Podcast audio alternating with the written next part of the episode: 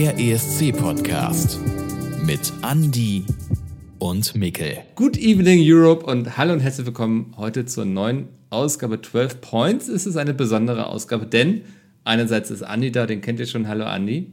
Hallo. Hallo. Aber wir haben zum ersten Mal in der Geschichte dieses Podcasts auch einen Gast. Er ist sehr versiert in Sachen ESC. Eigentlich setzt er sich beruflich mit Horrorgeschichten auseinander. Und das ist ja eigentlich auch nicht so weit weg vom ESC. Hallo Chris. Hallo, schön, Hallo. dass ich hier sein darf.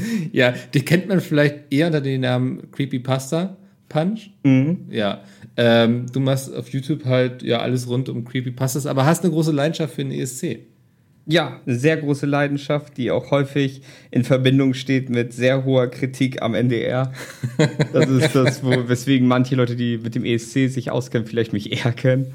Du hattest ähm, sehr viel zu, zu Electric Callboy, ne? Als das ja. so, ja. Mhm. Ich erinnere mich, ja. Und ja, du warst war auch äh, auf dem äh, äh ESC in Konzert, ne? Stimmt. Genau. Ja. Ich war das erste Mal auch in Amsterdam gewesen. Da ähm, haben wir ähm, uns irgendwie nicht ge ge gesehen, keine Ahnung. Also, ich, ich, weiß nicht, warum das. Es, es lag an meinen Twitter-DMs, weil ich keine. Ich hatte dich ja, glaube ich, angeschrieben, ey, Chris, du bist da auch da irgendwie. Und dann meintest du, yo, bin ich äh, irgendwie und so. Und ich hatte aber nicht gesehen, dass du noch geantwortet hattest, weil ich keine Push-Notification bekommen habe und habe das dann nach dem Konzert gesehen. Äh, nächstes Jahr machen wir das besser. Ja, ja das, das kriegen wir hin. Ihr wart ja, glaube ich, oben in der wie nennt sich das? In der Loge? Wir, ja, wir saßen. Ja, ihr saß, Bei den, ich unten getanzt Beim alten habe. Volk, genau. wir saßen da mehr so wie so Punkterichter und haben das alles aus, mit einer gewissen Distanz beobachtet. Waldorf und Stedtler, ja. Genau. genau. Ja, nee, war cool. Ähm, wir haben heute was ganz Besonderes vor, weil ähm, du hattest ja schon hier NDR erwähnt, Vorentscheid, ne? Man kann mhm. immer wunderbar viel meckern, aber ähm, jetzt haben wir uns mal überlegt, jetzt kommen wir mal mit unseren Vorschlägen, wie man es besser machen könnte. Und da haben wir uns ein, drei Fragen überlegt. Die erste Frage ist ein deutscher Musikact, dem wir gute Chancen beim ESC einräumen würden. Also ihr bekommt von jedem von uns einen ernst gemeinten Vorschlag, den wir gerne zum ESC schicken würden. Die zweite Runde wäre dann, ein deutscher Musikact, dem wir keine Chance einräumen würden, den wir aber unbedingt mal sehen wollen würden. Ich glaube, das ist ein bisschen mehr die Trollrunde, ne? Also wer, wer so das Lustigste hinbekommt. Und das dritte ist ein deutscher Musikact, der beim Vorentscheid teilgenommen und verloren hat, von uns aber eine zweite Chance bekommen soll. Das sind die drei Kategorien und ich würde sagen, ähm, weil er Gast ist, darf er heute anfangen. Chris, was wäre dein deutscher Musikact, dem du gute Chancen bei, beim ESC einräumen würdest? Ich habe mich da entschieden, dass ich so dachte, wenn man einen Act hinschicken will, der halt wirklich die Leute fasziniert, dann wäre es, glaube ich, am besten, wenn man eine, jemanden hinschickt, der eine wirklich tolle und besondere Stimme hat. Weil das fällt auf, egal ob du zum Beispiel Deutsch oder Englisch singst. Und da dachte ich an Ann-Mai Kantereit, vor allem da den, den Leadsänger Henning Mai, mhm. weil der hat ja diese unfassbar ich würde es jetzt eine rauchige Stimme nennen, diese sehr markante Stimme, die halt absolut faszinierend ist. Ich hatte mir mal einen amerikanischen Musikprofessor angehört, der hat auf ein Lied von Anmal Kantereit reagiert, auf äh, Tom Steiner. Und der war absolut fasziniert und die ganzen Kommentare von englischsprachigen Leuten fanden seine Stimme toll und allgemein, wie er das Ganze präsentiert und gesungen hat. Und ich glaube, mit Anmal Kantereit, ob nun Deutsch oder Englisch, hätten wir sehr, sehr gute Chancen, weil er einfach im Gedächtnis bleibt. Ja, finde ich, ist ein spannender Vorschlag, den ich bisher gar nicht so auf dem Schirm hatte. Vielleicht, weil ich ihn nicht so als so ein Act sehe, der jetzt sagt, geil, ich fahre zum ESC, aber darum geht es ja auch gar nicht. Aber finde ich interessant eigentlich, weil er tatsächlich international gut funktioniert. Ne? Die Videos, die sie immer machen, die dann auf Englisch sind, wo sie ja irgendwas covern zum Beispiel, die mhm. gehen ja immer ähm, viral.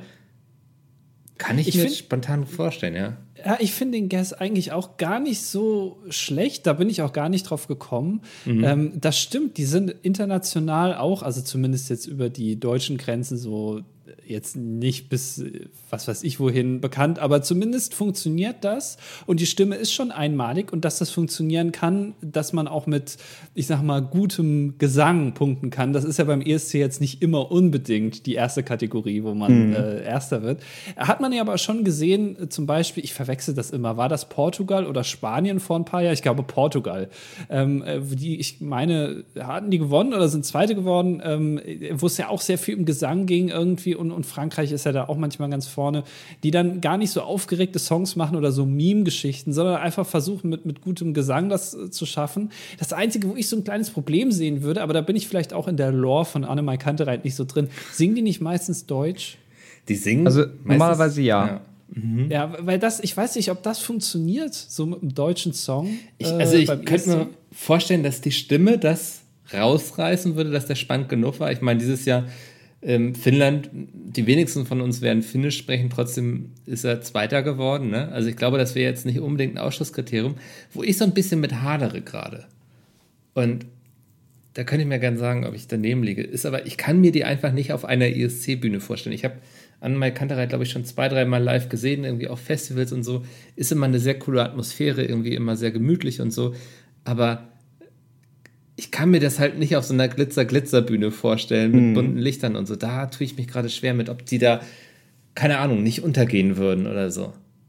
Ja, ich finde, sie haben so dieses Berlinerische, finde ich so ein bisschen, diese, diese entspannten Touren, die sie auch, glaube ich, immer mhm. machen, wo das ja eher so ist wie, weiß ich nicht, man hat einen gemütlichen Abend in einer kleinen Bar gemeinsam.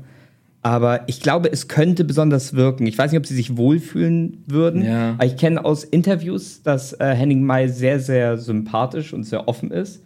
Und diese, diese vorige Zeit, bevor jetzt der Contest losgeht, so sich dort präsentieren, ich glaube, das könnte er sehr gut.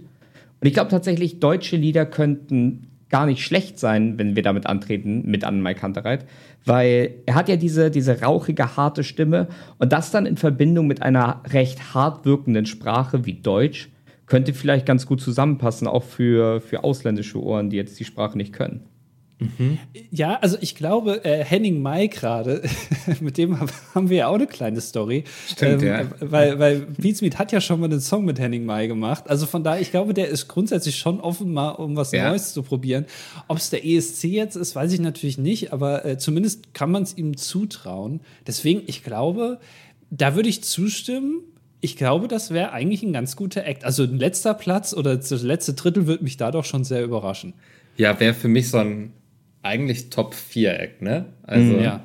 das, das würde ich denen schon zutrauen. Ja, finde ich auch gut. Also ich, ähm, wenn der NDR morgen um die Ecke kommt und sagt, ey, Überraschung, es gibt gar keinen Vorentscheid dieses Jahr, denn äh, an Mai Kantereit darf direkt hin, würde ich sagen, schade um den Vorentscheid, ist für mich ja auch immer so ein kleiner ESC, mhm. aber ähm, die Wahl ist gut, kann ich akzeptieren. Ich glaube auch. Ich glaube, da würden die wenigsten wirklich gegen angehen. Es ist eine in Deutschland sehr beliebte Band. Die Leute könnten da was Positives dran finden. Ähm, ich glaube auch nicht, also ich könnte mir nicht vorstellen, dass die im letzten Drittel oder in der hinteren Hälfte nee. landen. Dafür sind sie zu besonders und zu rausstechend. Ja, und irgendwie, ich kann mir auch schon vorstellen, wie die so ein, so ein Shooting-Star des ESCs dann werden. Ne? Also die haben ja auch eine gewisse Ausstrahlung, mhm. sind irgendwie charmant und so. Doch, könnte ich mir gut vorstellen. Also wenn man, ja, ich kann mir halt dieses Bühnenbild überhaupt nicht vorstellen. Vielleicht sitzt er dann da auch ganz alleine barfuß am Klavier. Ähm, mm. Könnte auch sein. Ich weiß es nicht. Aber hier nochmal, aber hm. ja, nochmal ein kleines Gedenken an äh, Sophie Chassé oder wie auch immer sie ausgesprochen wird, die einzige der Band, die es nicht in den Bandnamen geschafft hat. Möchte ich hier nochmal kurz gedenken. Ja, aber der, das, die ist noch nicht so lange dabei auch. Ne? Da ist egal, kann man ja umnennen dann. ja, naja, aber finde ich, finde ich, ist ein guter Vorschlag. Andi, hattest du genauso einen guten Einfall? Na, aber das äh, fast noch besser, würde ich sagen. Ich habe einfach mal überlegt, was ist eigentlich eine Band? Und ich glaube, also ich weiß nicht, ob das, also scheinbar wurde das hier öfter gemacht, würde ich jetzt einfach mal behaupten, dass man sich überlegt, welche Band kommt denn außerhalb der deutschen Grenzen gut an. Und ich habe einfach überlegt, was ist denn davon die größte? So. Äh, die ist dann rausgefallen leider. dann habe ich die zweite genommen. ähm, und, aber ich glaube, es ist eigentlich die wahre Nummer eins. Ähm, und zwar die Scorpions.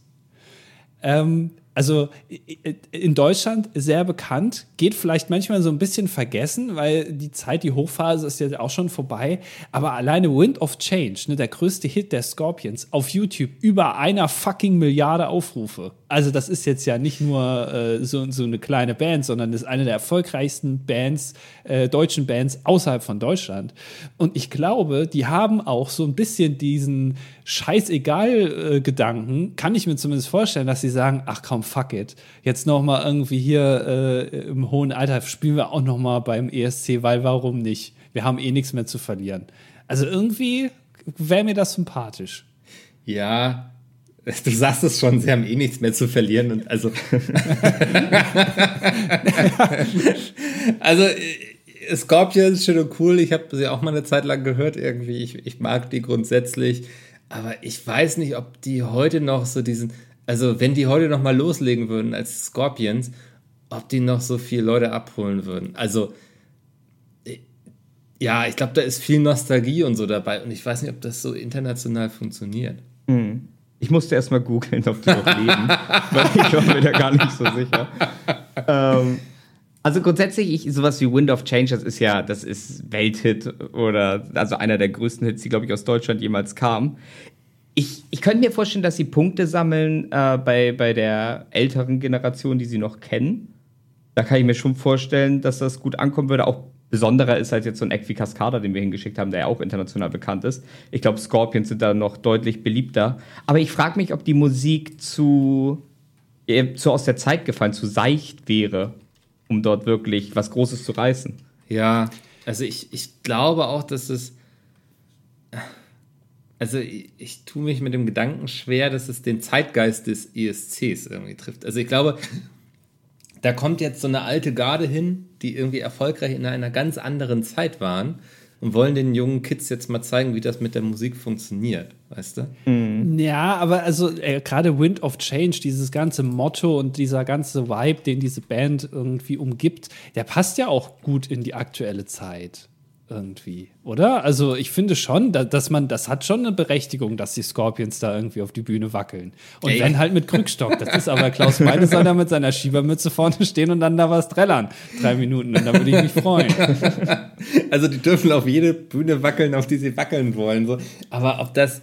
Oh, ich habe Angst, dass das so ein bisschen wie The Rasmus wird, die ja, glaube ich, vorletztes Jahr oder letztes Jahr, ich weiß es gar nicht mehr. Für Finnland? Letz ja, für Finnland angetreten. Ja, letztes Jahr. Ja. Und die sind da auch komplett abgeschmiert. Also. Aber du willst doch jetzt nicht The Rasmus mit Scorpions ver vergleichen. naja, ich glaube so, also The Rasmus, die hatten, waren auch international sehr erfolgreich. Die haben vielleicht nicht diesen Nimbus um sich geschaffen, aber ich weiß nicht, ob Scorpions, ob das so eine ESC-Band sind. Aber vielleicht, wenn sie ein bisschen das Metagame spielen würden und wieder mit so einem Friedenslied kommen in diesen äh, Zeiten mit Krieg und sonst was, da könnten sie noch mal Punkte auch von damals sammeln. Ich meine, es gab doch damals, war das 2000 mit Fly on the Wings of Love? Ja. Das ist jetzt auch schon lange her, aber das waren ja auch ältere Herren, die, die quasi gegen das, was sonst da beliebt war mit Pop, angekommen sind und trotzdem gut performt haben und ja auch gewonnen haben. Genau, das meine ich nämlich. Also das, es geht gar nicht jetzt darum, dass die vielleicht moderne Musik machen oder dass die jetzt einen guten Text schreiben oder ein gutes Instrumental, sondern einfach, dass alles, was die umgibt, für was die Band steht im kollektiven Gedächtnis und ich würde da auch sagen international, äh, katapultiert uns einfach so automatisch schon über die Hälfte äh, ins, ins erste, in die erste Hälfte halt rein. Da können die machen, was die wollen. Da können die auch schlecht singen. Also, also ich glaube irgendwie. den Musik Scorpions ist scheißegal. Ja, das ist so. Einfach. Der Anstand gebietet den Scorpions Punkte zu geben. ja, das, das macht man halt so. Das, das, ja, und deswegen, ich finde das eigentlich grundsätzlich ganz gut. Aber ich kann natürlich eure Bedenken da auch ein bisschen nachvollziehen. Ich verstehe das schon. Also, ja. Ich glaube, letzter, also letzter oder letztes Drittel kann ich mir bei Scorpions auch nicht vorstellen. Ich ja. glaube, die, die Musik ist ja gut. Wir, wir reden jetzt ja nicht über eine Band, die nicht singen kann. Die Musik ist ja, das ist ja sehr gute Musik. Und ich glaube, da gibt es Fans. Da gibt es genug Leute, die einerseits Scorpions mögen und die sonst auch der Musik sowas abgewinnen können. Ja. Also, um was Positives zu sagen, internationale Presse hätten wir damit auf jeden Fall. Also die, die mhm. Augen wären auf jeden Fall auf den deutschen Eck gerichtet. Ich glaube, sie treffen einfach nicht den Zeitgeist eines aktuellen ESCs. Dann mach doch mal einen besseren Vorschlag, Mickel. Sehr gut. mein Vorschlag ist so ein bisschen, ich glaube, er fällt hier so ein bisschen aus der Reihe, weil ich nach einem deutschen Act gesucht habe, der noch gar nicht so bekannt ist, weil das finde ich beim ESC ja auch immer so schön. Ne? Ich finde das schön, dass da irgendwie so eine große Bühne ist für KünstlerInnen, die noch nicht das große Rampenlicht hatten. Und ich weiß nicht, ob ihr ihn schon kanntet, aber wenn nicht, seid ihr jetzt um einen tollen Musiker in eurem Leben reicher, nämlich Tristan Brusch. Mhm, ich, danke, ja, das ist, da war der Applaus, den ich jetzt erwartet habe. ich kannte den vorher und zwar von den Orsons. Der hat mal bei, bei den Orsons vor, weiß ich nicht, 85 Jahren hat er mal bei Jetzt äh, mitgespielt, bei so einem, bei dem Song, der heißt Jetzt. Mhm. Ähm, da hat Tristan Pusch gespielt, die Gitarre. Und das fand ich damals schon, also da dachte ich mir, ach guck mal, der kann gut Gitarre spielen, kann gut singen. Aber ja. ich habe mir jetzt nie irgendwelche Songs von dem angehört. Ja, der ist so eine Mischung, also optisch so eine Mischung aus Max Giermann und Klaus Kinski, würde ich sagen. Irgendwie. Er hat eine. Mhm für mich unglaublich starke Präsenz, also auch jetzt in, in Musikvideos oder so. Irgendwie finde ich spannend, dem zuzugucken. Eine, ich weiß gar nicht, wie ich die Stimme gut beschreiben kann. Also auch eine relativ tief ist sie nicht, aber sie ist eine außergewöhnliche Stimme, mhm. wenn er singt. Es geht fast so ein bisschen Richtung Sprechgesang und so. Also da hätte ich keine Sorge, dass den könnte man auch alleine mit seiner Gitarre auf die ESC-Bühne stellen und der wird sie einfach von seiner reinen Bühnenpräsenz schon ausfüllen. Und ich, der hat für mich so etwas Besonderes, an das man sich auch erinnert, nachdem man noch 25 Balladen aus anderen Ländern gehört hat. Also besonders ist er auf jeden Fall.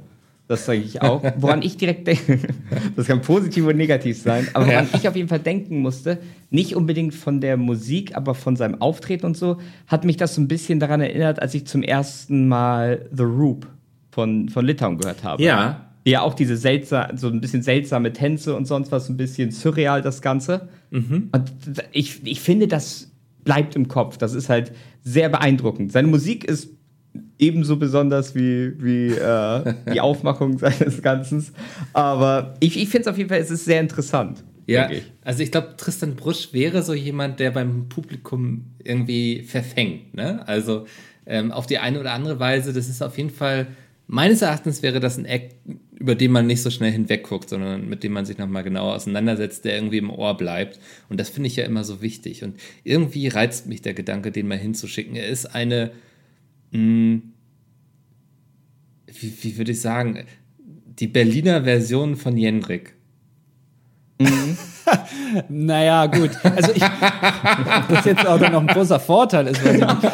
Ähm, aber äh, ich glaube, also es geht ja hier um einen Act, von dem wir uns sicher sind, dass er auf jeden Fall auch gut beim ESC abschneidet. Ja. Und ich bin ganz ehrlich, bei, also natürlich macht er gute Musik und so, aber ich bin mir jetzt, also da wäre ich mir jetzt nicht sicher, dass der im, im Kopf bleibt, wenn der irgendwie als Vierter antritt und dann kommen aber noch 20, dass du den dann nicht vergisst einfach. Nee, also ich, ich würde ihm schon echt gute Chancen zuschreiben. Also wir wissen ja, das bedeutet nichts heutzutage. Ich war mir bei Lord of the Lost auch relativ sicher, dass die gut abschneiden würden. Aber ich finde Tristan Brusch als Künstler, als Gesamtpaket, ne, gar nicht nur irgendwie mit seiner Stimme oder nur mit seinen Liedern oder nur mit seinem Auftreten, sondern einfach als Gesamtpaket finde ich den spannend genug, den zu einem ESC zu schicken, weil er, glaube ich, einzigartig genug ist. Mhm. Also ich glaube, äh, ich glaube, Jendrik ist das falsche Vorbild für ihn in der Situation. Aber ich denke, das Besondere an Tristan Brusch könnte sein, ich glaube nicht, dass er eine Chance hätte, da was zu gewinnen. Dafür sind die Lieder doch eher so, dass sie allgemein gehört werden, häufig. Ich könnte mir aber vorstellen, dass er eben sich mit niemandem so das Rampenlicht teilen muss. Mhm. Bei Lord of the Lost war das Problem, die hatten dann Finnland und die hatten Australien, die auch so ein bisschen in ihre Richtung gingen. Ich glaube, es würde niemand auftreten, der mit in seine Richtung geht. Und das würde ihn halt äh, hervorstechen lassen. Deswegen ich nicht glaube, man würde ihn vergessen. Aber ob es reicht, dass man anruft, ist die Frage. Ja. Ja, ich würde für ihn jederzeit anrufen, Tag und Nacht. Also. ähm, ja. Unterschiedliche Meinungen. Aber ich sehe schon, ich glaube, wir können diese Runde, glaube ich, an, an Henning Mai geben. Ne? Ja. Also, es ist ähm, der beste Vorschlag, auf jeden Fall. ich hoffe, er sieht das als Anlass, es mal zu versuchen. Ja, ich, ich kann mir nicht vorstellen, auch, dass er es will. Nee, ich könnte mir auch vorstellen, dass er sagt, nee, lass mal, ich, ich bin ganz zufrieden damit, wie es so läuft. Ich, ich brauche den ESC nicht, der ESC braucht mich, wird er sagen, wahrscheinlich. Mhm. Ja. ja. Naja. Ähm, kommen wir in die zweite Runde. Ein Act, den wir keine Chance zuschreiben würden, aber den wir trotzdem gerne mal beim ESC sehen würden. Und Andi, ich musste sehr lachen, als ich deinen zweiten Platz gesehen habe, weil ich schon wusste, welche Reaktion das bei Chris hervorrufen wird. Andi, möchtest du uns deinen Act für diese Runde vorstellen? Na, ich habe mir gedacht, wer, wer kommt denn in Deutschland so auch so semi gut an? aber hat so eingefleischte Fans und man weiß gar nicht so genau, warum eigentlich. Ich würde gerne Alexander Markus schicken. Mhm. Weil, ja, weil es, es ist natürlich auch wieder so Meme-Kram und auch da wieder, es ist auf Deutsch und ich weiß nicht, ob sich dieser Humor über die Sprachbarrieren in Europa auch überträgt. Ich vermute fast nein. Aber alleine die Tatsache, dass da einer in so einem bunten Sakko dann da steht und irgendwas macht und so in die Kamera grinst, die ganze Zeit seine viel zu weißen Zähne zeigt und dann so irgendwie irgendwas macht, vielleicht noch und singt über so sowas wie also so ganz Banalitäten irgendwie behandelt in seinen Songs. Das würde ich schon gerne mal sehen und ich glaube, Deutschland hat auch noch nie in den letzten Jahren so wirklich so so Meme-Kram geschickt. Klar, wir hatten da diesen Mittelfinger da jetzt mit, wer war das? Jentrik, ne? Hatte Jentrik, aber das gilt Hand. noch nicht. Also nee, das, das, ist auch so, das ist mir dann auch wieder, also Alexander Markus ist natürlich auch gewollt Mimik, aber das finde ich auch irgendwie noch sympathisch, aber diese, diese Hand, das fand ich irgendwie unsympathisch. Ich weiß auch nicht warum und davor vielleicht dann hatten wir irgendwie hier Oscar Swings und Alex Sings da, aber das war mhm. auch alles scheiße.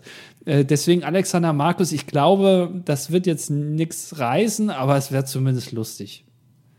Also ich, ich persönlich bin sehr, sehr großer und brennender Alexander Markus-Fan. Deswegen, als ich das gesehen habe, dass du ihn da eingetragen hast, dachte ich so, ah, verdammt. Mein, meine, also ich, ich gebe dir jeden Punkt dieser Runde, ganz egal, wer sonst kommt. ähm, aber Alexander Markus, es ist halt so, in Amerika die großen Künstler, du hast den King of Pop mit Michael Jackson, du hast den King of Rock mit Elvis und wir aus Deutschland haben halt den King of Elektrolore und das ist Alexander Markus. Das ist halt das ist halt das Besondere. Also ich, ich glaube, Alexander Markus, dieser Humor wird nicht unbedingt sich auf die anders, anderen Leute verbreiten. Das ist ja nicht mal so, dass er unbedingt in Deutschland bei allen gut ankommt. das stimmt, ja. Aber ich, ich, ich fände es toll. Also es, es würde unbedingt auffallen. Niemand würde verstehen, was er da macht. Weder, weder das deutsche Publikum, das ihn nicht kennt, noch die internationalen Leute. Aber es, es könnte so besonders sein, weil es auch nicht so unangenehm ist wie Jendrik, dass er damit zumindest den letzten zwei, drei Plätzen entkommt. und das, meine sehr geehrten Damen und Herren, ist unser Anspruch in Deutschland. ja, ja, finde ich, ähm, finde ich auch ein interessanter Vorschlag. Also ich glaube, Alexander Markus, man kann wirklich sagen, entweder man liebt ihn oder man hasst ihn. Aber das ist nicht so, dass man sagt, auch finde ich ganz nett oder so. Ne? Also das, ähm, da gibt es nur mhm. Schwarz oder Weiß. Und ich glaube auch, dass er schon so ein paar Punkte kriegen wird. Also Jurypunkte können wir uns komplett abschminken damit. Ne? Müssen ja, wir, brauchen wir uns keine Hoffnung machen. Ja, ja. Dass, ähm, der Zug ist dann abgefahren. Ähm, aber ich glaube auch, dass es da schon ja, eine gewisse Community da draußen gibt für solche Beiträge beim ESC. Man hat es ja auch dieses Jahr äh, wieder bei Kroatien gesehen, bei Let Free, ne, die ja auch einen sehr auffälligen Beitrag hatten, ähm, der jetzt musikalisch vielleicht nicht unbedingt das ist, was wo die Allgemeinheit sagt, cool, das hört man doch mal gerne. Ähm, aber war spannend anzuschauen. Ich glaube, das kann man über Markus ähm, oder Alexander, wie ich ihn auch nennen darf, auch immer sagen. Also, ähm, ich, also vor allem interessiert mich da auch dann, was auf der Bühne passiert. Ja. ja. Also ich kann ja sagen, ich war ja, ich war ja auf Konzerten, mehreren von ihm. Mhm. Und es, es, sind halt so Momente, natürlich die Leute, die bei den Konzerten sind, die, die brennen für ihn. Der hat, das ist weniger eine Fankultur als eine Sekte. Äh, aber du hast halt dieses Besondere wie beim Hawaii Toast Song, den er ja hat. Da, da kommt einfach ein riesiges aufblasbares Hawaii Toast, das an die Decke fliegt. Er guckt hoch und sagt, ich glaube, ich brauche jetzt einen Toast und die Menge schreit. Wenn man sowas rüberbringen könnte, dann würde es toll ankommen. Aber ich bezweifle, dass wenn dann Hawaii-Toast an die Decke schwebt, da irgendwas sich regen würde im Publikum. Der ESC ist noch nicht bereit für Alexander Markus. ja. Ah, okay. Ähm, Chris, äh, wenn dir jetzt schon Alexander Markus genommen wurde, wer wäre dann der zweite, den du da hinschicken würdest? Ja, also der, der Musiker, den ich als zweite Wahl gehabt hätte, was ihn nicht weniger toll macht, ist ein Musiker, den man so nicht erwarten würde, weil er eher als Synchronsprecher bekannt ist. Und zwar Santiago Ziesma, die deutsche Stimme von SpongeBob Schwammkopf. Es gibt unterschiedliche Alben, ich weiß gar nicht wie viele, sechs, sieben Alben. Popmusik heißt das. Das ist einfach Lieder als SpongeBob, auch mit den anderen Charakteren. Das sind im Normalfall Parodien von bekannten Popliedern oder so. Äh, oder auch Rap-Liedern. Aber ich, diese, diese Stimme und diese Vorstellung, dass man einfach das Ganze auf der Bühne aufzieht mit SpongeBob-Thema, auch wenn das nur die deutsche Stimme ist, dass internationale Leute nicht verstehen. Ich, ich würde es einfach gerne sehen, wie SpongeBob für uns antritt. Okay, also er tritt gar nicht als Santiago Ziesma auf, sondern als SpongeBob quasi. Ich weiß nicht, ob wir ihn in ein Kostüm kriegen würden, aber er würde auf jeden Fall mit dieser Stimme antreten, weil die Lieder sind echt nicht schlecht. Man, sollte meinen, dass das Kinderkram ist oder so, aber wenn man sich so die Lieder anhört, die sind echt gut teilweise. Neue Mozart. Ja. ähm,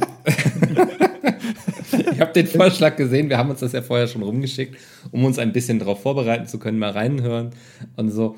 Hm, hat mich so ein bisschen als Fünfjähriger hatte ich Album, ein Album oder mehrere, ich weiß es gar nicht mehr, von den Schlümpfen. Ach du Scheiße die haben genau das gleiche gemacht. Also die Stimmen mhm. von den Schlümpfen haben irgendwelche bekannten Songs parodiert. Und ähm, finde ich ein cooles Konzept. Also für Kleinkinder auf jeden Fall. ich weiß halt nicht, ob sich das beim ESC verfängt. Und ich weiß nicht, ähm, die hatten es hier im Podcast schon häufiger mit den ESC-Regularien. Wir könnten natürlich Probleme kriegen, wenn wir SpongeBob für uns antreten lassen, ne? was so ähm, Werbung für Marken und so anbelangt. Und das, das kann sein, ich dachte schon, da steht drin extra nicht SpongeBob in Chicken als Regularium. ja, ah, bitte nicht SpongeBob. Ja, aber ich finde das ein super Vorschlag, weil ich mag die Stimme auch sehr gerne. Santiago Ziesma ist auch einer der wenigen Namen als Synchronsprecher, die ich mir merken kann, äh, weil das einfach so eine coole Stimme ist. Auch viel besser als das Original, ähm, finde ich. Also mhm. die deutsche Synchro ist viel, viel besser. Ähm, also zumindest was Spongebob betrifft. Und ähm, ich, ich, ich mag das sehr gerne und äh, ich, ich, ich finde den Vorschlag sehr gut. Würde den auch gerne sehen. Ähm, ich glaube, Spongebob wird nicht funktionieren, einfach aus rechtlichen Gründen. Aber der hat so eine äh, Stimme, der redet auch ganz normal so jetzt klingt es hier die ganze Zeit, jetzt reicht's ja. mal, ich muss hier gerade einen Podcast aufnehmen, das reicht ja wohl jetzt. ähm, äh, der redet auch ganz normal so. Also dessen Stimme klingt auch, wenn er normal redet, so. Das finde ich auch irgendwie lustig. Jetzt reicht's aber mal langsam hier.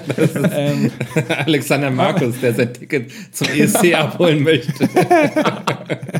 Oder Santiago Ziesma ist schon da und ja, sagt, ja, wo, wo, steht der Bus nach Malmö?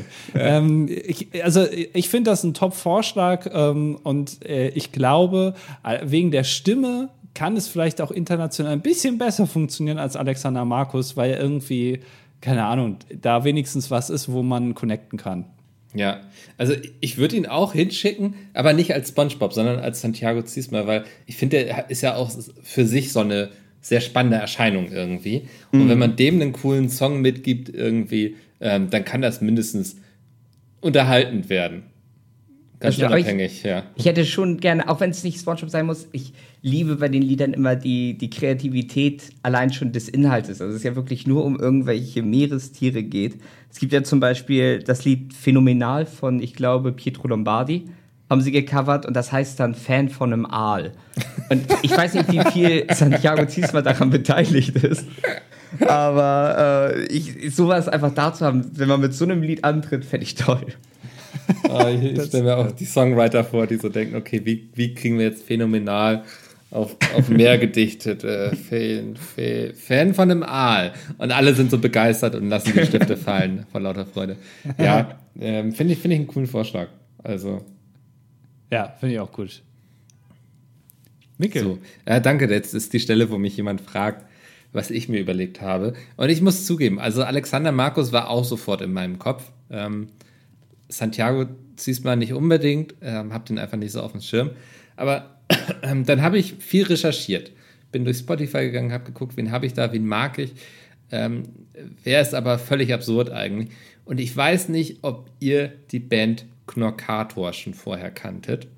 Ähm, ist so eine, oh, jetzt muss ich wieder auf Wikipedia gucken, wie die sich selbst bezeichnen. Ich würde sagen, es ist eine Rockband aus Berlin. Ähm, ist eine satirische Rockband aus Berlin, das ist anscheinend wichtig. ähm, machen also etwas härtere Musik, deutsche Texte in der Regel, covern hin und wieder auch mal so Sachen wie Ma Baker und haben eine unglaublich spannende Bühnenperformance immer. Also mich hat es an die eben schon genannten Let Tree erinnert. Der Sänger ist eigentlich ausgebildeter Opernsänger, also kann von links nach rechts eigentlich alle Töne treffen. Ich glaube, so funktioniert das mit den Tönen und ist halbseitig voll tätowiert, ähm, hat eine Glatze und tritt gerne in so engen, ja, was sind das? Spandex-Anzügen. Manchmal ist es nicht mehr als eine pinke Leder-Hotpants auf. Also zeigt gerne viel vom Körper, hat eine interessante Tanzperformance. Und das wäre mein Vorschlag, wen ich da gern sehen würde, wenn ich keine großen Chancen zurechnen würde. Wer mir aber sehr viel Spaß machen würde, Knockator. Ich, fand, ich hatte ja Knockator bei YouTube angegeben, um mir das mal anzuhören. Ich habe mir so deren beliebtestes Lied, deren neuestes Lied und so angehört. Und ich hatte das Gefühl, ich höre jedes Mal eine andere Band mhm. bei denen. Also es, ich, das erste, das beliebteste Lied irgendwie, das singen Kinder. Ja, die hatten äh, da, glaube ich, was mit dem, ja, ja, das war, glaube ich, der Sohn von ihm oder so, ja. Ja. Aber ich, ich finde das halt, es ist schwierig, dass ich, also ich hätte es nicht direkt einschätzen können, äh, zu welchem Genre das gehört. Aber ich finde es halt unfassbar besonders. Und äh, ich, ich fand es ich fand's sehr gut. Tatsächlich. Ja. Also ich, ich, ich würde nicht mal sagen, dass die keine guten Chancen haben, weil ich fand es echt gar nicht schlecht für, für so die, die Bühne, um was ja. Besonderes zu präsentieren. Guter Punkt eigentlich, wenn, wenn Finnland dieses Jahr mit Kerije, ich glaube, so wird er ausgesprochen, ähm, eine Chance hatte, warum eigentlich nicht Knockator? Aber ist da nicht wieder, also singen, die singen doch auch nur wieder auf Deutsch, ne? Oder? Die können auch Englisch. Also sie haben den einen oder anderen Coversong, also den kann man auch was Englisches auf die Brust schreiben. Ne? Aber wie gesagt, Finnland hatte seinen finnischen Song dieses Jahr. Ja, ich weiß, aber das ist irgendwie, äh, ja, ja, stimmt schon. Ja, ich, ich tue mich immer so schwer mit einem deutschen Song ähm, für Deutschland, weil irgendwie keine Ahnung, ich habe immer den Eindruck, dass Deutsch ist das, was am wenigsten verstanden wird. So, ähm, also natürlich auch noch im, äh, in manchen Ländern in Osteuropa, da gibt es ja dann auch Sprachen, die nur in dem Land gesprochen werden. Das ist dann auch schwierig, aber Deutsch, ja wenigstens noch Österreich und Schweiz, aber trotzdem, die sind jetzt auch nicht dafür bekannt, uns Punkte zu geben. Ich weiß nicht. Ähm, aber äh, gut, wenn die auch Englisch können und so und wenn du meinst, dass das funktioniert, ich, ich habe auch mal ein bisschen reingehört. Ähm, ich kann mir auch gut vorstellen, dass das funktionieren kann. Ähm, und ich glaube, der ja, Humor sozusagen, satirische Band, so, dann, der überträgt sich vielleicht dann auch besser als zum Beispiel mein Vorschlag Alexander Markus. Das kann ich mir auch vorstellen. Ähm, aber ja, ich glaube nicht, dass man damit jetzt so wie äh, Kerije oder wie auch immer man ihn ausspricht, jetzt da auf den zweiten Platz oder sogar äh, da diskutiert wird, dass man auf den ersten Platz kommt. Das glaube ich nicht, aber darum geht es ja auch in der Kategorie gar nicht. Genau, Hauptsache es macht Spaß quasi. Genau. Ich glaube, ja. Spaß macht das sehr. Ich glaube, dass es, das könnte. Ich glaube, es gibt eine Community in, in Europa, der das sehr gefällt. Ob jetzt Deutsch gut ankommt, ich glaube tatsächlich, Deutsch ist von den Sprachen die tatsächlich schlechtest gewertetste. Ich glaube, die Schweiz ist zum Beispiel noch nie auf Deutsch angetreten. Ja. Kann ich mich jetzt aber, kann ich jetzt aber auch falsche Erinnerungen haben. Deswegen, wenn sie auf Englisch antreten können, das trotzdem so rüberbringen wie auch im Deutschen, dann glaube ich, äh, stehen die recht gut da. Ja. Ja, also ich finde die halt auch gerade so spannend, weil du meintest ja gerade schon, ne? Also das klingt immer so unterschiedlich. Der Sänger, wie gesagt, ist ausgebildeter Opernsänger, also der kann wirklich von ganz tief bis nach ganz oben irgendwie und das erwartet man bei dem Typen nicht, wenn man den sieht, so, ne? Also, und das, glaube ich, wäre sehr spannend für den ESC, wenn, wenn der da plötzlich Töne raushaut, die du nicht aus diesem Körper erwartest. Quasi wie Henning May, bloß andersrum eigentlich. also bei Henning May Steile Vergleiche heute. Da hast du diesen sehr lieben Typen mit der sehr tiefen Stimme und da hast du dann diesen sehr böse aussehenden Typen mit der sehr hohen Stimme. Finde ich eigentlich geil. Ja. Ja, stimmt schon. Ja. Ja, also das, das wäre mein Vorschlag. Ich weiß nicht, wollen wir diese Runde auch einen Sieger küren? I don't know. Ich tue mich schwer damit. Ich finde eigentlich alles gut. Ich finde auch alles gut. Ich meine, mein, mein, mein meine Stimme, mein Herz und mein Leben gehört Alex. ja. ja, ja, also ich glaube, ja, in der, in der Kategorie haben wir, glaube ich, irgendwie alle so ein bisschen gewonnen, weil es geht mhm. ja auch dann nicht um einen Sieg, äh, sondern eher um den unterhaltsamen Faktor und ich glaube, das haben wir alle gut hinbekommen. Ja, auf jeden Fall drei interessante Acts die wir ja wahrscheinlich leider nie beim ESC sehen werden. Aber gut. Ähm, letzte Kategorie und die ist ganz besonders spannend, weil ich weiß nicht, wie es euch geht. Mir geht es ständig so, dass man irgendwie keine Ahnung, auf Wikipedia unterwegs ist oder so und dann liest, Band XY hat auch schon mal beim ESC-Vorentscheid teilgenommen. Also ich habe gar nicht auf dem Schirm, wer da schon alles war. Ähm, und das fand ich in der Hinsicht dann ganz spannend, jetzt mal zu gucken, nämlich ähm, welche Band, die beim Vorentscheid schon mal gescheitert ist, die wir gerne nochmal beim ESC sehen würden. Das war ein ganz komplizierter Satz, ist aber egal. Ähm, Chris, ich fange jetzt nochmal mit dir an. Welche Band, die schon mal beim Vorentscheid war, würdest du nochmal gerne zum ESC schicken? Ich muss sagen, dieser, dieser dritte Punkt, den wir jetzt haben, den fand ich am allerschwersten, weil es gibt mhm. tatsächlich so viele gute Bands oder äh, Einzelacts, die schon da gewesen sind. Und ich musste mich am Ende entscheiden zwischen der Gerd-Show, diese Gerhard Schröder Puppenshow, nee. die mal angetreten ist. Mit Echt? alles angetreten? Echt? Die haben verloren gegen, ich glaube 2003 sind sie angetreten, haben verloren gegen Let's Get Happy and Let's Be Friends. Okay. und die hat halt das Lied Alles wird gut und der Sänger war da und im Hintergrund war jemand, der hatte einen riesigen Kopf von Gerhard Schröder auf seinem Kopf drauf und hat getanzt. Und das fand ich toll. Das fände ich vor allem toll, weil Gerhard Schröder seit fast, weiß ich nicht, an die 20 Jahre nicht mehr Bundeskanzler ist. Krass, ey. Siehst du, das sind diese Perlen vom Vorentscheid, weshalb wir ihn brauchen. Ja. ja. Und wofür ich mich dann entschieden habe, war aus dem Jahr 2004 und zwar Scooter mit Jigger Jigger. Mhm. Und zwar einerseits, weil Scooter ist auch international beliebt und Scooter, äh, Scooters Texte sind lyrischer Hochgenuss mit äh, Respect to the Man in the Ice Cream Van. Aber warum ich das so besonders fand, ist, ich habe Scooter immer noch im Kopf, weil ich habe damals den Vorentscheid mit meiner Familie geguckt und meine Mutter hat nie angerufen, um für irgendwen zu stimmen. Aber in dem Jahr 2004 hat sie angerufen, nur um für jemanden zu stimmen, der nicht Scooter ist. damit hab, Scooter nicht hingeschickt wird. Ich habe gehofft, dass die Geschichte diese Wendung nimmt gerade. sie fand Scooter so schlimm, dass sie nicht wollte, dass die uns beim ESC vertreten. Und als guter Sohn möchtest du jetzt Scooter gerne zum ESC Genau, ich, ich ja. würde gerne, ich würde gerne Scooter die, die, zweite Chance geben. Weil ich glaube, er ist damals auch Zweiter geworden hinter mhm. äh, Max Mutzke. Deswegen, ich glaube, das, das könnte klappen. Ja, ja, also ich, ich habe ich hab nochmal geguckt, ähm, äh, Max Mutzke hat wirklich gewonnen, ja, aber es war also relativ eindeutig. Es gab zwei Wahlgänge und die haben auch immer, also es war ein großer Abstand. Ne? Also ich glaube, mhm. in der ersten Runde waren es irgendwie 57 Prozent für Max Mutzke und in der zweiten dann 97 oder so, keine Ahnung. ähm, aber immerhin sind sie Zweiter geworden, ja, also das ja. stimmt. Ähm, und ich glaube auch, also HP Baxter und so, ich glaube, denen ist eh alles scheißegal. und also, das ist nicht so jetzt wie die No Angels, die damals angetreten sind, wo es dann auch wirklich um was geht. So, also entweder ihr tretet an beim ESC oder ihr braucht eine neue Person in der Band, so wo jemandem die, die Pistole auf die Brust gesetzt wird. Denen ist das egal, die machen da mit und dann passt das schon. Und ob die Letzter werden oder Erster oder irgendwo, das ist scheißegal. Hauptsache mitgemacht und Party gemacht und ja, die Songs, die sind ja eh alle. Also da wird es dann nur schwierig rauszufinden, ob's die, äh, ob die schon vorher veröffentlicht wurden, ne? die Songs, weil die eh alle gleich klingen. Gibt ja so eine Regularie bei, beim ESC. Aber ansonsten finde ich das einen guten Vorschlag, ja. Ja, ähm, gehört zu zwei von drei Bands, die ich in dieser Runde schon mal live gesehen habe. Tatsächlich, ich habe Scooter einmal live gesehen auf dem Kosmonaut Festival 2019 und da sind die als Secret Act aufgetreten. Das Kosmonaut Festival hatte immer die Tradition, dass ein Main Act vorher nicht angekündigt wurde und also der war erst bekannt, als dann quasi der Vorhang runterging. Und ähm, zu meiner großen Überraschung war es tatsächlich Scooter, eine Band, mit der ich vorher nie wirklich connected habe und wo ich jetzt auch gesagt hätte, muss ich nicht live sehen. Aber die sind live schon sehr, also die Stimmung überträgt sich auf das Publikum und auch auf das norddeutsche Publikum, was nicht unbedingt so viel mittanzt. ähm, also ich hatte da meinen Spaß.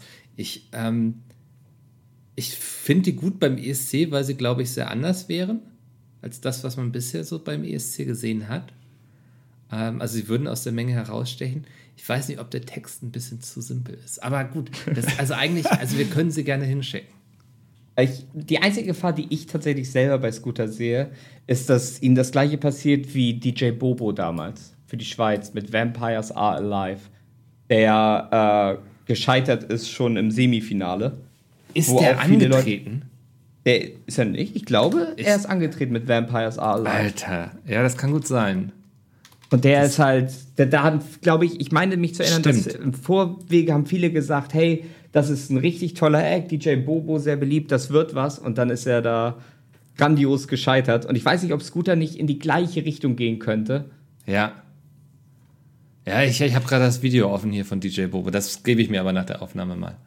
Ja, aber ich möchte jetzt DJ Bobo nicht zu nahe treten, aber ich glaube, Scooter hat schon auch, ähm, also äh, den kann man, also Scooter kann man auch gucken beim ESC mit Ton aus und kann trotzdem Spaß haben. Bei DJ Bobo weiß ich nicht. Also der hat natürlich auf, dem, auf Konzerten irgendwie eine riesige Bühne und alles, aber das kannst du natürlich im Zweifel nicht so ganz zum ESC übertragen. Aber bei Scooter irgendwie, wenn du die siehst und das Mikrofon von oben runterkommt und der da steht mit seinen blondierten Haaren ähm, und, und da irgendwie singt, das ist ich weiß, es ist irgendwie cool. Und ich glaube, das, ich glaube, es ist auch eine Musik, die man mit Deutschland ein bisschen assoziiert im, ja. im, Ausland, äh, wo man dann sagt, ach, guck mal, die Deutschen, endlich schicken sie mal ihre Musik und nicht immer nur Pop und Rock. Das hört man da ja gar nicht, weil irgendwie ne, das, vom, vom, der, äh, das Vorurteil äh, ist dann da groß. Ich weiß es nicht, aber das, das, das könnte ich mir schon vorstellen.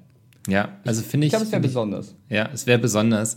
Ähm, besonders ist ein gutes Stichwort. Andi. ja, also ich musste da natürlich, und das ist mein Go-To-Ding, und das kennt ihr jetzt auch schon seit Jahren, aber ich muss es ja auch nochmal erwähnen, selbstverständlich aus dem Jahr 2001. Ähm, leider gescheitert damals, äh, für mich unverständlich, die Band Münchner Zwietracht zusammen mit Rudolf Mooshammer teilt Freud und Leid. Auch das muss hier nochmal erwähnt werden. Dieser Song ist einfach top. Ich verstehe nicht, warum die damals sogar ausgebuht wurden nach ihrem Auftritt beim Vorentscheid. Also das ist der grö größte Schmach. Ähm, jetzt ist Rudolf Mooshammer leider, leider schon viele Jahre tot. Also den kriegen wir jetzt nicht mehr zum ESC. Aber Münchner Zwietracht, da denke ich mal schon. Äh, und auch dieser Song, diese ganze Performance, da steht einfach eine Frau auf der Bühne und hält die ganze Zeit so eine übergroße Weltkugel einfach hoch, ohne Begründung. Also, ich, also das, und dann auch noch so ein Sprechpart von irgendeinem so Modezar. Ich meine, da kann man ja auch vielleicht Harald Glückleis mittlerweile nehmen oder so.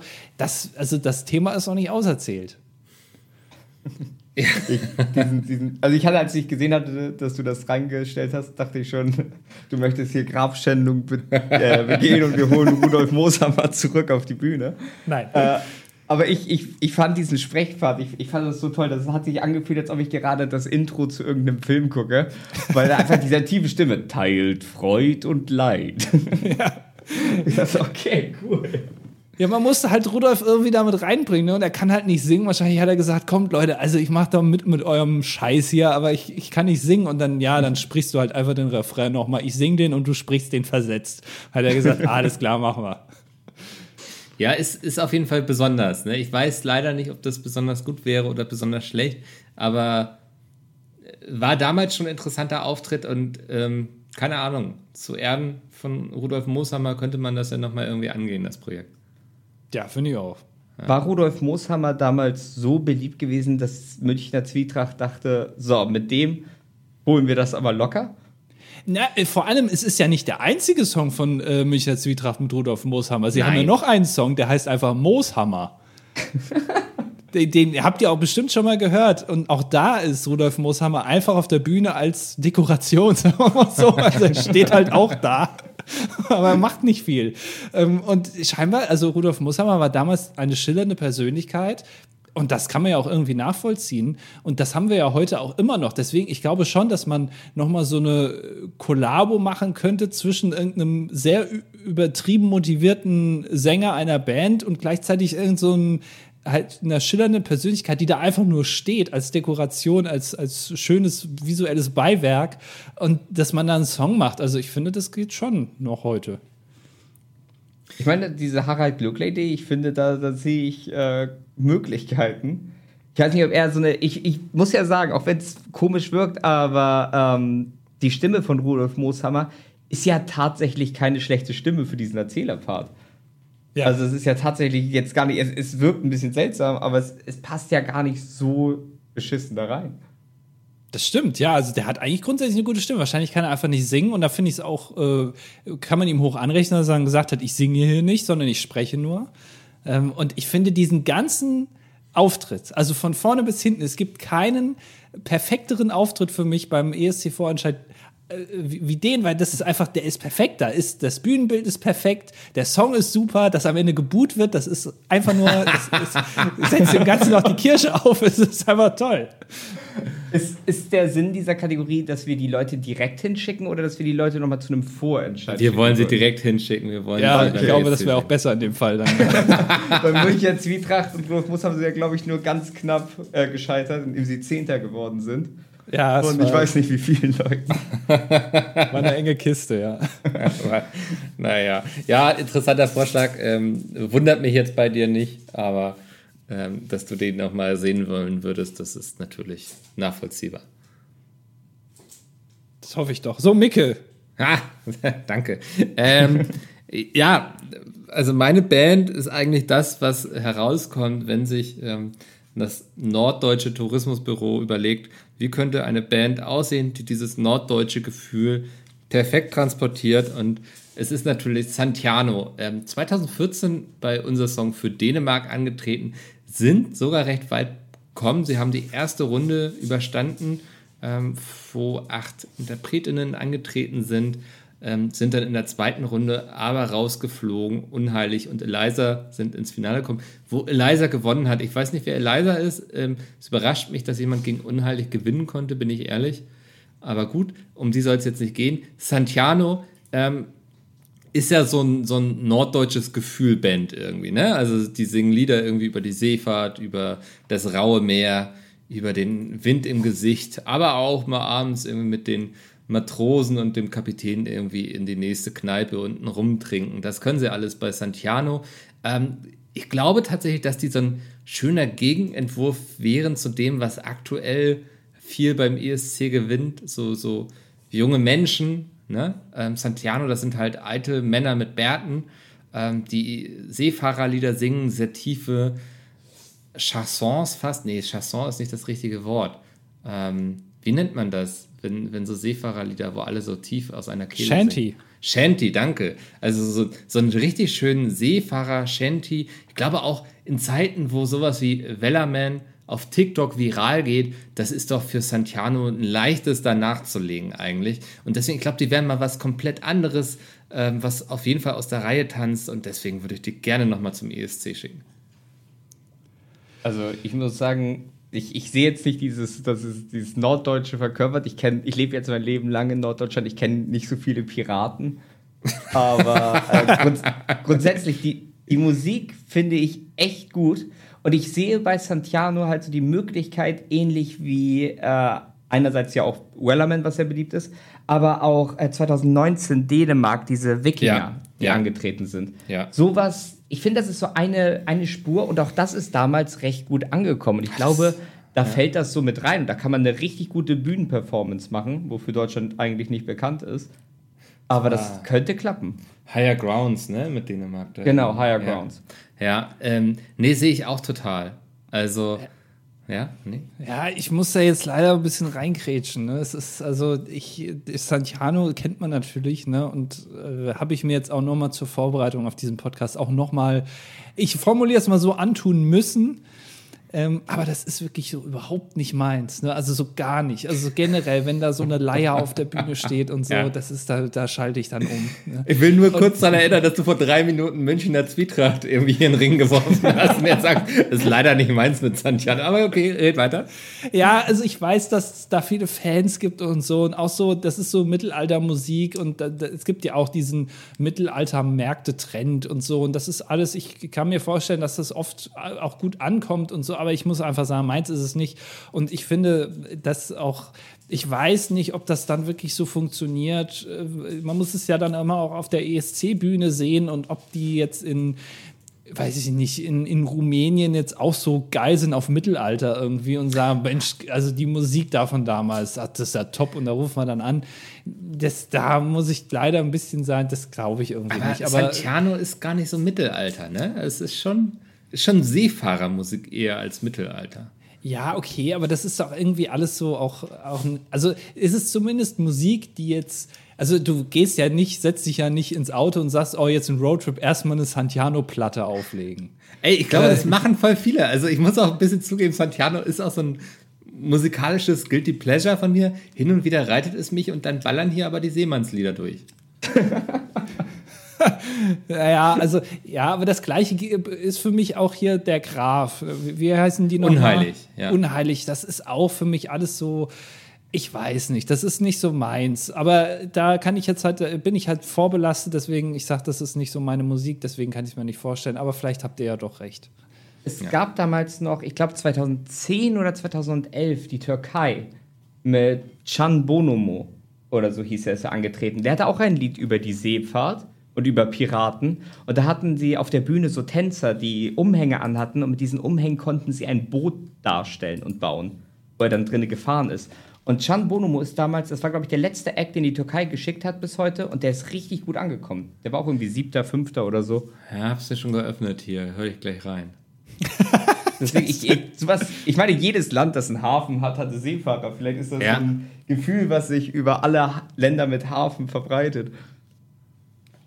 Ja, also es kann sein, ja, aber 2010, wenn du das sagst, dann ist die Zeit ja schon vorbei. Das ist jetzt ja auch schon wieder anderthalb Jahrzehnte her. Also ob das heute noch funktioniert, na, das möchte ich mal bezweifeln. also, ey, Andi, Einspruch völlig legitim, aber ich muss dich wieder daran erinnern, dass du Münchner Zwietracht in Rudolf Großhammer dir vorgeschlagen hast. Was dich das ist leider schon wieder so lange her, dass man es auch wieder machen kann. 2001. ja, ich würde denen wirklich Chancen zurechnen, so in Zeiten, wo so äh, Spiele wie Assassin's Creed Valhalla und irgendwie Vikings und so. Das, ich glaube, das schlägt in eine ähnliche Kerbe. Ähm, hier dieses, dieser äh, Piratensong von der E3 bei Ubisoft, die ja ihr neues Spiel mit Piraten vorgestellt hatten, wo es eigentlich auch nur einen Song gab, auf dem ein bisschen Gameplay geschnitten war. Das ging ja auch alles viral. Also ich glaube, die Leute sind bereit für einen schönen Shanti? Shanti? Wow. Shanti. Shanti, danke. ähm, deswegen Santiano. Die würde ich gerne mal hinschicken und gucken, was passiert. Würdest du sie auf Deutsch da haben wollen oder auf Englisch? So, sie sind ja angetreten mit äh, Fiddler on okay. the Deck, ne? Genau, The Fiddler on the Deck. Äh, oder würdest du lieber so klassisch auf Deutsch, Männer mit Bärten? Ich glaube, auf Englisch würden die nochmal besser verfangen. Ähm, ich selbst höre eher gerne ihre deutschen Lieder, aber ich glaube, Englisch ist da in dem Fall dann besser.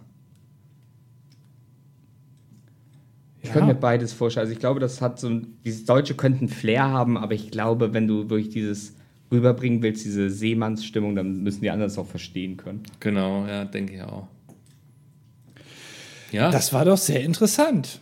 Das waren neun potenzielle Acts ähm, für den ESC, lieber NDR, das schenken wir euch quasi. Da müsst ihr jetzt gar nicht groß Recherchearbeit machen. Da habt ihr innerhalb einer Stunde neun wirklich gute Vorschläge gehabt, außer vielleicht Münchner Zwietracht und Rudolf Moos. Was soll das denn? Also, dass ihr da so gegenschießt, ist ja unfassbar. äh, naja, äh, Chris, vielen Dank, dass du dabei warst. Halt Ganz Sehr bestimmt gerne. nicht zum letzten Mal, da bin ich mir sicher. Danke, dass ich da ähm, sein durfte. Ja, äh, sehr schön. Sehr gerne. Ähm, genau, wenn euch der Podcast gefallen hat, ähm, dann lasst gerne mal eine Bewertung da, wenn die Plattform, auf der ihr hört, das zulässt.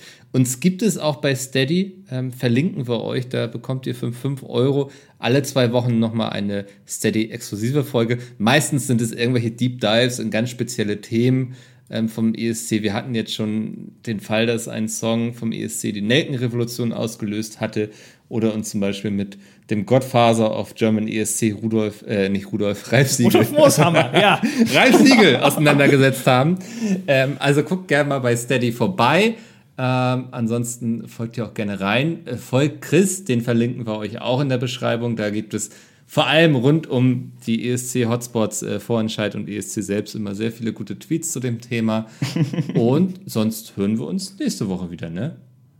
Genau, ja, ja. Dann bis dann und äh, vielen Dank, Chris, dass du dabei warst. Dankeschön. Genau. Ciao. Bis dann. Tschüss, ciao, ciao. Das war 12 Points, der ESC-Podcast mit Andy und Mikkel. Du möchtest eine weitere exklusive Folge oder die exklusive Playlist mit Songs aus der Welt des ESC? Unterstütze uns jetzt auf Steady.